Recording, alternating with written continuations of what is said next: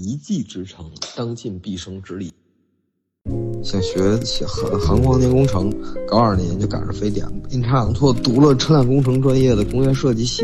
在大四的时候去现代汽车厂实习了一段时间，就感觉呢，就是更背离了自己最开始从事这个职业的初衷。当时呢，其实刚进大学的时候，有一段很迷茫的迷茫时期，到底以后是做什么样的职业呢？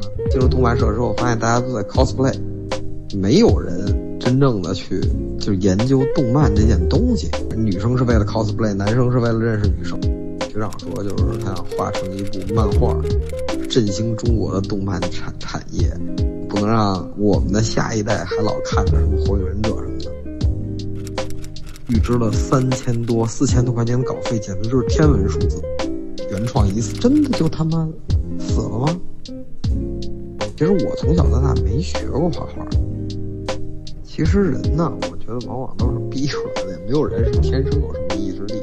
有的人收获的是一段青春的回忆，对吧？其实他也是收获。当然呢，有的人有执念，他就转化成了工作。我觉得任世间任何事儿的投入。成正比，也是向命运低头嘛。这我说我能干嘛去？说难道我这辈子真的就是干了一个不喜欢的职业吗？我觉得任何的行业其实有一部分是你自己努力，另一部分是有机遇的时候抓住。无论什么时候，我发现当你的兴趣转变成你的职业的时候，它的乐趣都会丧失一半。还是要把这个职业的操守做好，是一个匠人的起码的一个根本。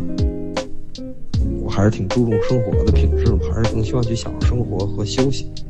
你人生不最好不要留遗憾，尽量去做一件你不留遗憾的事情。当然需要一个转型的过程。如果真的有足够的毅力和勇气的话，我觉得他们可以把任何的事情都是可以发展成自己的主业，只要自己觉得值得就可以。